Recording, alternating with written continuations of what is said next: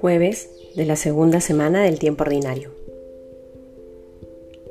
Bienvenidos a Palabra Viva, en el nombre del Padre, del Hijo, del Espíritu Santo. Amén.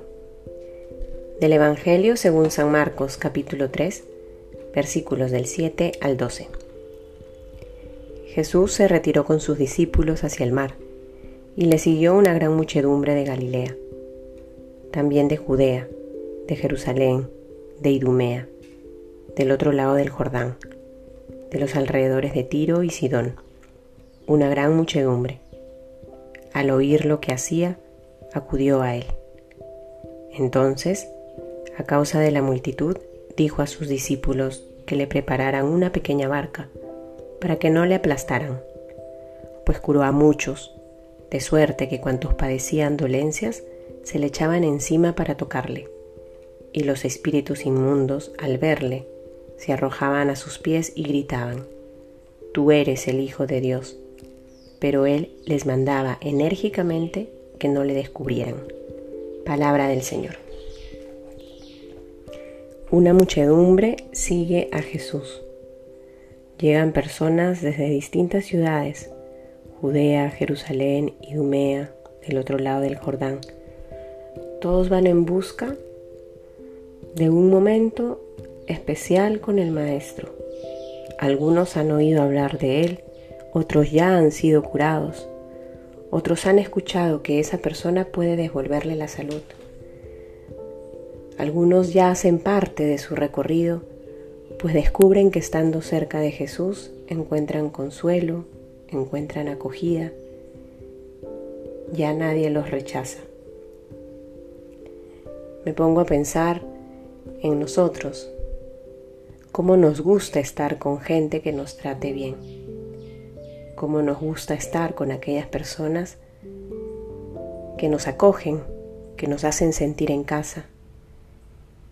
Y pienso que probablemente lo que encontraba esta muchedumbre que cada vez crecía más era justamente eso. Habían encontrado a esta persona que las acogía, que les hacía bien, que les hacía el bien. Probablemente muchos ubicados en las periferias de las ciudades o incluso rechazados por algunas autoridades o gente del templo,